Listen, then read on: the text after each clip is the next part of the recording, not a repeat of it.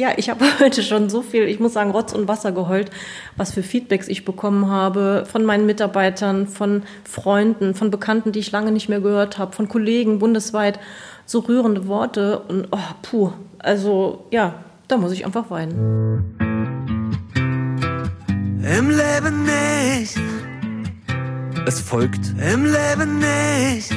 der ehrliche Trierer Podcast Christoph Jan Longen. Präsentiert vom Walderdorfs in Trier und dem Trierischen Volksfreund. Damit herzlich willkommen zu Folge 42 des Ehrlichen Trierer Podcast. Erst kommt der Lockdown, dann folgt das Sterben der Innenstädte, so die finstere Prognose vieler Einzelhändler, Analysten und auch Kunden. Blicken wir aber in die Trierer Innenstadt, fühlen wir ihn noch, den pulsierenden Herzschlag und den wirtschaftlichen Überlebenskampf, so auch im Modehaus Marx, wo früher Kundinnen und Kunden auf 3200 Quadratmeter Ladenfläche flanierten, um sich modisch inspirieren und auch einkleiden zu lassen, wird jetzt über das Verkaufsfenster, den Lieferdienst und online kommuniziert. Und genau dort wittert auch die Konkurrenz ihre Chance von Amazon bis Zalando. 186 Jahre Tradition stemmen sich jetzt gegen den Zeitgeist, der zudem auch seine eigenen Trends mitbringt. Eine Frage bleibt offen, wie geht es weiter? Und diese Frage richten wir im Ehrlichen Trierer Podcast an Karin Kaltenkirchen. Sie ist seit 22 Jahren Geschäftsführerin des Modehaus Marx. Frau Kaltenkirchen, ich grüße Sie. Ja, grüße Sie auch. Vielen Dank. 186 Jahre Firmengeschichte. Sie sind seit 22 Jahren dabei als Geschäftsführerin, um das Erbe einer Trierer Einzelhandeldynastie anzutreten. Wen würden Sie denn jetzt hier, ich sehe in Ihrem Büro ist eine Ahnentafel ausgestellt, wen würden Sie in diesen schwierigen Zeiten am liebsten um Rat fragen? Gar keinen, ehrlich gesagt, weil jeder von denen, und drei davon habe ich ja gar nicht persönlich gekannt und einen nur im Alter bis sieben Jahre, hat so seine eigene Geschichte und seine eigenen ja, Baustellen gehabt. Und auch mein Vater, der ja Gott sei Dank auch noch lebt, hat auch eine ganz andere Ära hinter sich. Und von ihm habe ich immer gelernt, du musst das so machen, wie du das für richtig hältst. Und klar tauscht man sich aus, aber letztendlich muss das irgendwie alles aus dem Bauch kommen. Kann man die jetzige Situation, in der Sie sich befinden, kann man das in Zahlen beziffern? Ja, das kann man sehr deutlich in Zahlen beziffern. Wir haben ja jetzt äh, Mitte Februar und äh, der erste Lockdown Mitte März letzten Jahres. Das heißt, elf Monate befinden wir uns jetzt hier in der Corona-Krise. Und wenn ich diese elf Monate nehme, haben wir in dieser Zeit mehr als unseren halben Umsatz verloren. Wie hat sich das auf die Zahl der Mitarbeiterinnen und Mitarbeiter ausgewirkt? Die haben wir jetzt seit März schon, ich sag mal, äh, leicht reduziert. Wenn ich sage leicht, das hört sich jetzt viel an. Von 90 waren wir noch im März, äh, jetzt sind wir noch 70.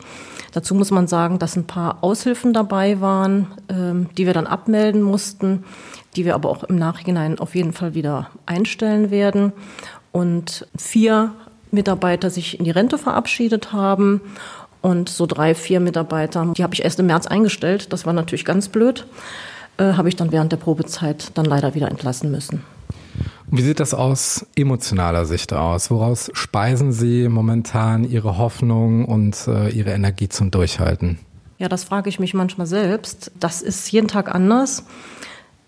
Mm, es gibt natürlich da dieses ganz große Ziel, das heißt Überleben.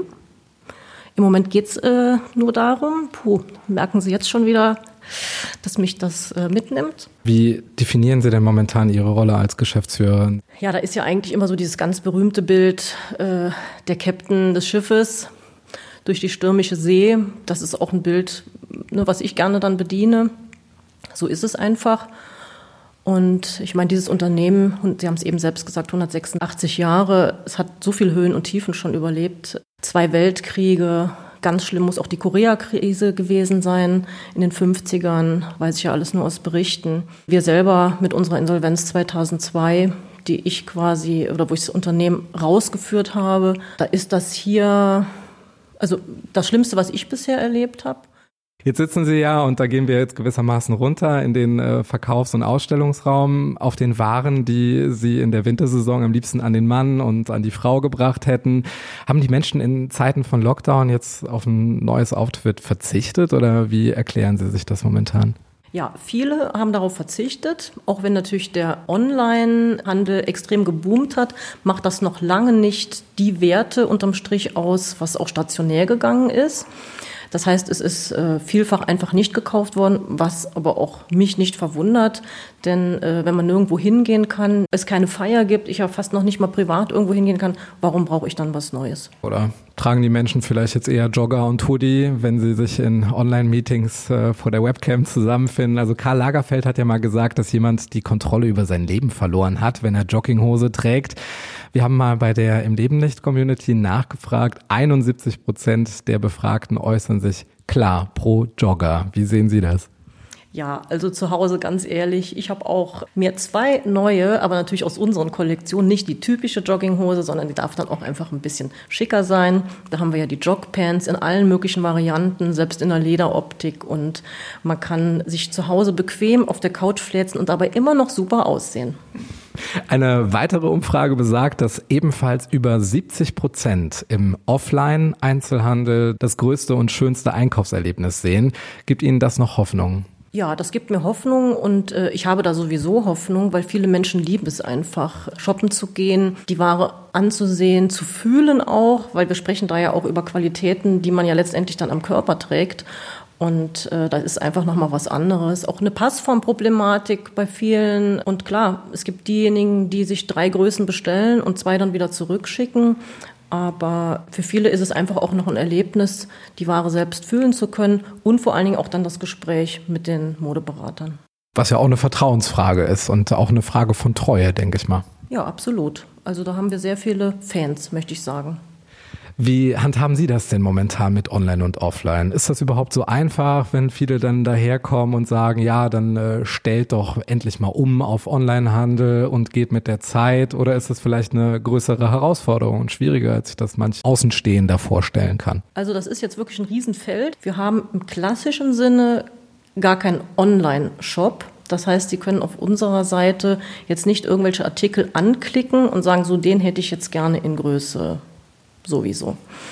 Das hat viele Hintergründe und wir beschäftigen uns seit vielen Jahren schon mit dem Thema. Ob das äh, für uns auch was sein könnte, haben uns auch selbst in dieser Situation äh, ganz bewusst auch dagegen entschieden. Viele stellen sich das dann ja leicht vor, dass bei Amazon dann plötzlich irgendwie auf dem Marketplace sich da ein neuer Anbieter wiederfindet, der seine Sachen dann irgendwo feilbietet. Äh, warum ist das jetzt für Sie nicht so attraktiv? Also wir selber haben ja nun mal hier, Sie haben es eben angesprochen, äh, deutlich über 3000 Quadratmeter Verkaufsfläche, 70 Mitarbeiter und äh, regelmäßig an die 100.000 unterschiedlichen Artikel im Haus über die unterschiedlichen Sortimente und Zielgruppen. Und ähm, wir leben ja immer von den aktuellen Trends. Das heißt, äh, ich sag mal hier irgendein Artikel, den kaufe ich dann sechs, sieben oder acht Mal ein, ein bis zweimal pro Größe. Und wenn der dann weg ist, ist er weg. So, aber die Anforderung an einen Online-Shop, da Fotos zu machen, genau zu erklären, das muss man ja alles, äh, was sind die äh, Zusammensetzungen mit professionelle Bilder, da ist der,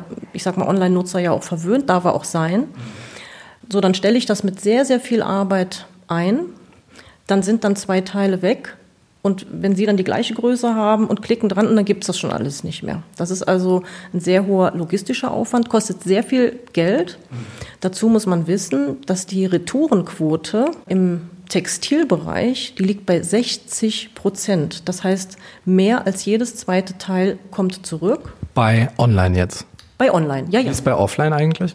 Kaum. Also wir haben kaum Retouren. Ich kann das jetzt nicht bundesweit sagen, aber äh, das ist sehr überschaubar. Und wenn dann eben mehr als jedes zweite Teil zurückkommt, vieles davon im Übrigen auch getragen, dann können Sie das eigentlich erstens nur noch entsorgen und was auch viel schlimmer ist, die anderen Teile, die wir noch verkaufen könnten, die fehlen ja dann in der Zeit. Ja, dann gehen ja doch locker auch zwei, drei, vier Wochen ins Land und das möchten wir nicht. Da verdient man auch im Übrigen nichts unterm Strich bei. Und wenn Sie Zalando oder Amazon ansprechen, ähm, das wissen vielleicht viele auch gar nicht, das sind ja keine eigenen Händler sondern das könnten wir auch tun. Auch das ist nur die Plattform, der Markt eigentlich. Genau, das ist die Plattform. Wir könnten uns auch da dran hängen. Das haben wir auch überlegt und auch durchgerechnet, schon vor zwei, drei Jahren, aber jetzt natürlich noch mal ganz intensiv. Das ist quasi so, muss man sich vorstellen, ich übertreibe jetzt, aber so wie so eine Art Auktion. Das heißt, wird das Warenwirtschaftssystem, das wird miteinander verknüpft. Und wenn dann irgendjemand, egal wo er sitzt in Deutschland, sagt, so diese Bluse in Größe 38, die klicke ich jetzt an bei Amazon, dann geht quasi wie so eine Streuinformation raus an die angeschlossenen Händler und dann kann man sagen, ich habe die Bluse, ich schicke die. Dafür muss ich dann aber die ganzen, ich sag mal, die Kartons, alles von Amazon kaufen. Äh, die bekommen eine sehr hohe zweistellige Gebühr dafür. Ich muss mich auf die Preise einlassen und auch auf die Retourenbedingungen von Amazon. Und es weiß noch nicht mal irgendjemand, wer dahinter steckt. Mhm. Und man bleibt auch auf den Retouren sitzen. Also das ist im Grunde genommen das hören wir auch von vielen Kollegen, die schon dabei sind, sich im Übrigen davon wieder zu verabschieden. Es ist eine Warenbewegung. Im Moment kann man auch, äh, ich sag mal, Ware abschleusen über diesen Weg, aber es bleibt nicht wirklich was hängen. Und wir Deutschen, äh, da möchte ich auch mal eine Lanze brechen, eigentlich fürs Gegenteil. Wir sind auf der Welt zweitgrößte ja, Gesellschaft im Online-Bestellen und auch Verpackungsweltmeister. Also was da an Verpackungen und Müll produziert wird durch diese Hin- und Herschickerei, das geht auf keine Kuhhaut. Und damit kommen wir von den betriebswirtschaftlichen Rahmenbedingungen jetzt zu den Trendfragen aus der im Leben nicht Community. Susanne möchte gerne wissen, inwieweit sich die Pandemie auf Modetrends auswirkt. Gibt es da jetzt Loungewear? Ist der Casual Look jetzt eher gefragt als der Business Look? Welchen Trend konnten Sie identifizieren? Ja, das ist so. Also es wird äh, casualiger, so sagen wir das. Ähm, und es ist also wirklich ganz schwierig, weil alle Lieferanten das jetzt in ihren Kollektionen anbieten und wir dann auch wirklich entscheiden müssen, äh, bei wem kaufen wir was. Weil was wir jetzt auch feststellen, auch durch äh, Rückmeldungen von Kunden, äh, viele freuen sich eigentlich auch schon wieder darauf, nochmal sich schön zu machen, sich schick zu machen, sich was zu gönnen. Und ich denke, dass so eine gut angezogene Bequemlichkeit sich auch durchsetzen wird. Finde ich persönlich auch super. Gut angezogene Bequemlichkeit. Ist das Ihre Wortneuschöpfung? Äh, Habe ich gerade erfunden, ja. Wir wissen aber ja hier und heute natürlich auch noch nicht, wann dürfen auch noch mal größere Feiern gemacht werden oder äh, im größeren Rahmen. Äh, wie festlich kann es werden? Und davon hängt natürlich vieles ab. Und das kann ich Ihnen jetzt heute nicht beantworten. Das kann niemand. Also wir halten da die Augen auf und gucken, dass wir eigentlich auch so alles dann da haben. Also ein Post-Pandemie-Trend können Sie jetzt noch nicht erahnen. Diese, ich sag mal, diese Jogpen, von der wir eben gesprochen haben, die wird sich definitiv durchsetzen. Ähm, ganz klar. Die war ja auch vorher schon trendy, aber jetzt auch wirklich, äh, sag mal, mengenfähig, so würden wir das nennen. Ähm, aber sonst nein. Die Herausforderung ist ja, dass Designer, Produzenten auch weiterhin arbeiten, tüfteln und kreieren und es äh, die Herbst- und Wintermode eigentlich ja schon gibt, aber bestellt werden muss und dementsprechend dann auch erst produziert wird auf Bestellung. Können Sie das vielleicht mal den äh, Nicht-Einzelhändlern mal erklären, wie dieses System funktioniert? Ja, und das ist jetzt hier und heute Mitte Februar eigentlich schon fast wieder vorbei. Denn äh, unsere Order oder unser Einkauf für Herbst-Winter 21-22 geht jetzt schon äh, dem Ende zu. Das heißt, wir haben uns jetzt schon entschieden oder mussten uns auch, obwohl wir geschlossen haben, entscheiden, ne, was wollen wir unseren Kunden anbieten in der nächsten Saison. Und äh, der Einkauf wird quasi in den nächsten zwei, drei Wochen schon bereits beendet. Ist dann also schon die Farbe bekannt, die man jetzt dieses Jahr im Herbst und Winter tragen wird? Na klar, aber ich verrate jetzt noch nichts.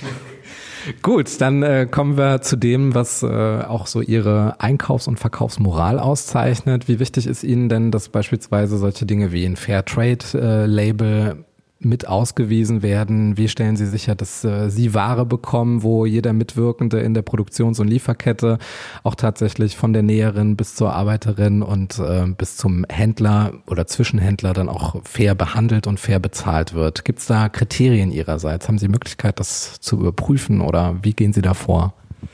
Also ähm, dass wir es persönlich überprüfen können, das ist natürlich sehr schwierig. Wir haben da auch einen sehr hohen Anspruch intern. Ähm, wir haben eigentlich fast ausschließlich deutsche oder europäische ähm, Marken, Lieferanten. Und äh, das sind quasi Themen, die immer wieder im Austausch, auch beim Einkauf, dass wir uns das auch bestätigen lassen, äh, die Marken für sich gesehen, die dann auch damit rausgehen. Wo produzieren die dann? Äh, die ganz wenige noch in Deutschland, aber das ist in unterschiedlichen europäischen Ländern. Kommen wir jetzt mal zur guten alten oder vielleicht auch zur guten neuen Zeit äh, zurück. Christian Eisen wünscht Ihnen zunächst alles Gute für Ihren Laden und äh, fragt, inwieweit Sie den Leuten ehrlich sagen, wenn Ihnen etwas nicht steht. Also erstmal vielen Dank für die lieben Wünsche. Ähm, wir sagen das sehr ehrlich, aber auch sehr nett. Und das erwartet auch der Wie sagt man sowas denn nett? Also ist ja nicht so, als hätten wir nicht immer Alternativen und die dann einfach besser sind. Und die Kunden schätzen das auch bei uns. Sagen ja nicht, das sieht doof aus. Aber ähm, da lachen sie.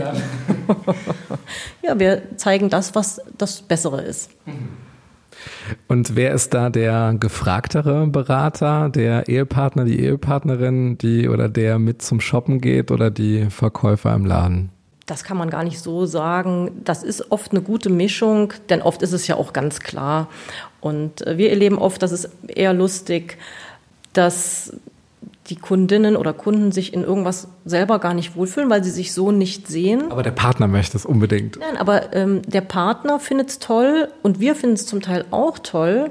Und wir suchen ja oft auch Sachen raus, wo wir hören das ganz oft, wo dann gesagt wird, oh, das hätte ich mir jetzt selber nie rausgesucht. Nee, das wollen die dann auch erst gar nicht anziehen. Und dann bitten wir sie quasi darum und dann sind die so begeistert. Es geht mir persönlich übrigens auch manchmal so. Meine Mitarbeiter, die ja sich im Detail viel besser auskennen im Laden als ich selbst, äh, kommen dann, oh, Frau Kaltenkirchen, das wäre was für Sie. Ich, oh nee, äh, ja, ich bin ja ehrlich, soll ich ja sein. Und äh, ja, ziehen Sie es mal an. Und ich sag mal, zu 95 Prozent muss ich sagen, super, hätte ich mir selber nicht rausgesucht. Also profitieren Sie gewissermaßen von Ihrer eigenen Schule? Ja, vor allen Dingen haben wir Top-Mitarbeiter und da kann ich nur von profitieren. Christian Thein möchte wissen, wie es Ihnen gelungen ist, sich als Frau in einem gestandenen Unternehmen zu behaupten, denn eine Quotenfrau sind Sie ja nun sicher nicht in Ihrem Bereich. Ja, das ist lustig. Ähm, ich habe mir da eigentlich nie Gedanken drüber gemacht. Ich bin ja nun mal eine Frau. Und äh, in der Tat, die ersten Jahre war es so, egal wo ich war, es waren fast überhaupt nie andere Frauen da. Das hat sich mittlerweile äh, auch schon ein bisschen geändert. Ich habe es eigentlich immer so als selbstverständlich empfunden, dass es egal ist, ob ich als Frau da jetzt irgendwas angehe oder eine Entscheidung treffe oder was sage. Äh, also ich habe das nie hinterfragt. Und ähm, das ist vielleicht auch ja, das Geheimnis. Brauchen wir eine Frauenquote oder brauchen wir die eigentlich gar nicht? Von mir aus auf keinen Fall. Also setzen sich erfolgreiche und gute Frauen dann auch überall durch, wo vielleicht vorher Männerdomänen gewesen sind oder es jetzt noch sind? Ja, das ist meine Meinung dazu. Ja. Da haben wir natürlich ja diese börsendatierten Unternehmen und nur um die geht es ja. Und da kann ich mir vorstellen, dass das sehr schwierig ist. Aber ähm, ich denke, Qualität setzt sich durch. Mhm. Dann kommen wir zu einer weiteren Community-Umfrage. Es stand äh, die Frage im Raum, die Sätze beim Shopping zu identifizieren, die ein richtig hohes Eskalationspotenzial in sich tragen. Ich konfrontiere Sie jetzt mal mit einigen Aussagen und wäre dann auf Ihre Meinung gespannt, ob Sie das tatsächlich genauso sehen. Frau fragt Mann, findest du, dass ich in diesem Kleid zu dick aussehe? Was ist da die richtige Antwort, die man geben kann? Ohne eine Folgefrage gestellt zu bekommen. Äh, nein, Schatz. Wie stehen Sie zu, willst du die Hose nicht eine Nummer größer anprobieren? Jetzt wird es ja echt hier haarig. Ähm, Oder eng halt. Oder eng, genau, genau. Ich kann dazu sagen, dass das eigentlich ganz selten so gefragt wird, weil ich muss da mal eine Lanze brechen. Wir sehen das vorher, ob das passt oder nicht und bringen dann schon die richtige Größe. Da brauchen wir schon ein geschultes Auge. Guck mal, dass der Lanzenvorrat überhaupt noch reicht hier bei den ganzen Lanzen, die gebrochen werden. Ähm, weiteres Zitat, das hast du doch schon mindestens zweimal im Schrank. Warum brauchst du das jetzt auch noch? Ja, also das ist natürlich eine typisch männliche Aussage. Ich kann äh, sieben beige oder schwarze Pullover im Kleiderschrank haben. Natürlich sehen die alle immer ein bisschen anders aus, aber das verstehen die Männer nicht. Ist das so? Ja, das ist definitiv so. Das gleiche gilt ja auch für Schuhe. Genau, wie viele Paar Schuhe braucht denn eine Frau eigentlich? Viele. Sehr diplomatisch. Wir gehen weiter. Folgende Situation. Zwei Freundinnen gehen miteinander shoppen. Zitat, ich weiß, du hast das gleiche Kleid. Hast du was dagegen, wenn ich mir das auch kaufe? Ja, das kommt jetzt auf den Grad der Freundschaft an. Äh, manche freuen sich darüber, empfinden es als Kompliment und andere denken, Nee, wie blöd. Äh, sollte sich doch bitte was anderes kaufen. Ähm, wie stehen Sie denn zu diesen, Franz Josef Eutheneuer würde jetzt sagen, zu dieser Konstellation, dass das so Eduscho-Paare sind? Also wenn Frau und Mann das Gleiche tragen, beispielsweise zum Wandern oder zum Fahrradfahren, ist das nach außen hin so gezeigter, getragener Zusammenhalt oder finden Sie das so ein bisschen peinlich? Nein, ich finde das nicht peinlich. Wenn die beiden sich da drin wohlfühlen, ich finde das süß und ich finde das nett. Gespräch, Kunde und Verkäufer. Ich will das Ausstellungsstück im Schaufenster. Wie flexibel sind Sie da? Da sind wir super flexibel, dann holen wir das sofort aus dem Schaufenster. Oder vor der Umkleide hast du das Teil schon an und dabei so richtig rabiat den Umkleidevorhang aufreißen. Gibt es eine Situation? Äh, nein, also die, wir, ich, ich stotter jetzt schon, weil äh, bin jetzt entsetzt über diese Frage. Meinen Sie jetzt, ob die Mitarbeiter dann den Vorhang aufreißen oder die Begleitperson? Die Begleitperson. Nee, also die machen das wirklich dezent. Lunzen, lunzen mal so, äh, darf ich mal reingucken. Nee, In der Hoffnung, dass die richtige Kabine ist auch. Ne? Ja, aber das äh, ist dann doch überschaubar. Ähm, wie viele Kleidungsstücke darf man denn bei Ihnen mit in die Umkleide nehmen? Also wir wollen unseren Kunden da überhaupt nicht in irgendeiner Form erziehen. Er kann so viel mitnehmen, wie er will. Erleben Sie allgemein Ehemänner eher als wartende Zeitungsleser und Handynutzer oder eher als kompetente Berater? Oder gibt es wirklich beides? Äh, es gibt die, die lassen dann ihre Frau machen. Die Mach, was du willst, ist mir egal. Und ja, und das finden die Frauen dann oft auch sehr angenehm, muss ich dazu sagen. Und die Männer ziehen sich dann zurück, lesen irgendwie was, äh, ja, oder heute eben am Handy. Und dann gibt es auch die, die wirklich ganz toll mitberaten, die selber auch die Sachen bringen und sagen, guck mal, das wäre doch auch noch was oder das wäre noch was. Also das finde ich großartig. Auf wen hören denn die Kundinnen eher? Auf die Meinung des Mannes oder die von ihrem Beratungspersonal? Äh, da kann ich auch keinen Trend feststellen. Nee, Sie lachen jetzt, aber ähm, ist ja nicht so, die Kundin hat ja schon auch ein eigenes Gefühl oder auch der Kunde, ja, ob man sich drin wohlfühlt oder nicht. Da geht es dann eher schon mal so, wenn es um Nuancen geht und sie sich entscheiden möchte oder muss zwischen zwei oder drei Teilen, dass man dann so ein bisschen abwägt, die Argumente. Frau Kaltenkirchen, es ist der Ehrliche Trierer Podcast. Damit folgt jetzt das Quickfire. Das sind für Sie 16 maßgeschneiderte Outfits, die es zu promoten gibt. Sind Sie bereit? Ich hoffe. Ihre drei Lieblingstrierer Vokabeln. Damit starten wir. Daje, Majuse Better und Klappschmier. Klappschmier ist neu, das ist richtig gut. Ihr Lieblingsort in Trier? Mein Lieblingsort ist hier ganz klar der Bereich um die Basilika, wenn die von der Sonne angestrahlt wird und da lachen immer viele drüber, die mich gut kennen. äh, Der Verteilerkreis, wenn die Kastanien blühen. Das ist einfach eine Augenweide. Und dann fahren sie da auch mehrere Runden und freuen sich. Ja, in der Tat. Da rufe ich auch oft dann Freunde an und sage, warst du schon im Verteilerkreis? Meistens ist es ja im Mai so der Fall. Und da bin ich jedes Mal begeistert. Wieder ein neuer Insider-Tipp, den wir jetzt hier für die Community bereitstellen. Sehr gut. Ihr Trierer Lieblingsgericht. Ich habe kein Trierer Lieblingsgericht. Ihr Trierer Lieblingsgetränk außer Fietz. Am liebsten das total gute Kranenberger hier und finden vielleicht jetzt manche eklig, das auch gerne lauwarm.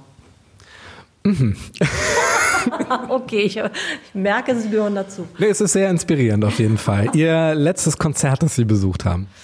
Ja, leider schon viel zu lange her. Äh, Das war im letzten Spätsommer ein Konzert vom Mosel Musikfestival.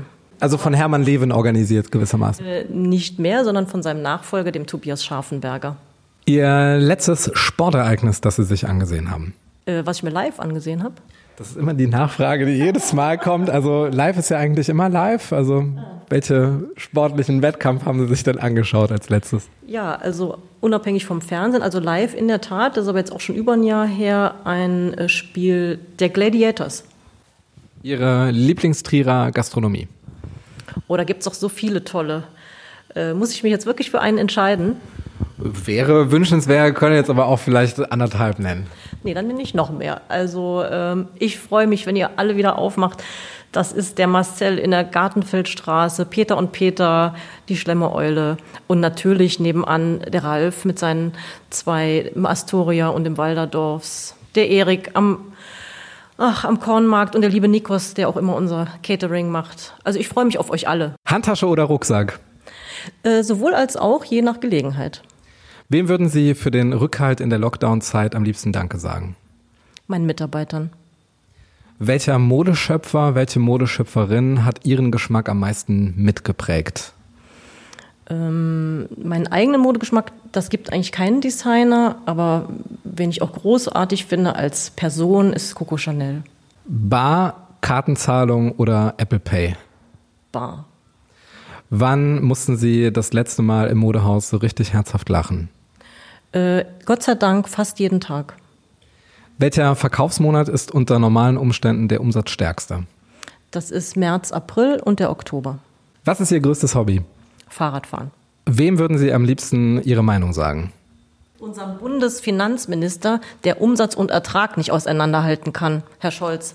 Stellen Sie sich vor, Sie können jetzt alle Plakatwände in Trier mit einem Satz versehen. Welcher wäre das? Leute, habt Spaß.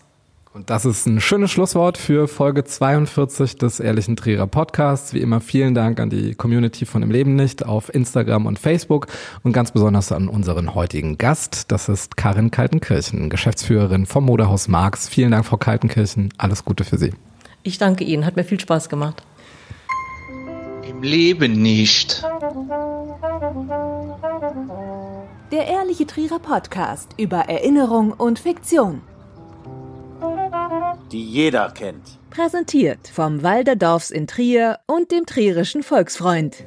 Ja, es gibt so Schmunzler, ähm, wenn Kunden, ich sag mal, englische Marken nicht richtig aussprechen. Ähm, dann auch, ja, ich habe hier ein T-Shirt von Sukkes anstatt Success. Oder ähm, ja, ich hätte gern einen Topf. Ja, Sie gucken jetzt fragend. Die Was ist das für ein Topf? Ja, eben. Ein Top. Solche Geschichten.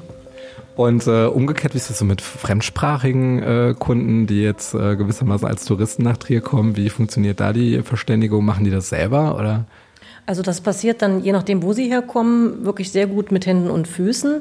Wir haben aber ja bei 70 Mitarbeitern auch äh, alle möglichen Sprachen im Haus und äh, entweder als sogar als Muttersprache oder als, als Zweitsprache und die rufen wir dann.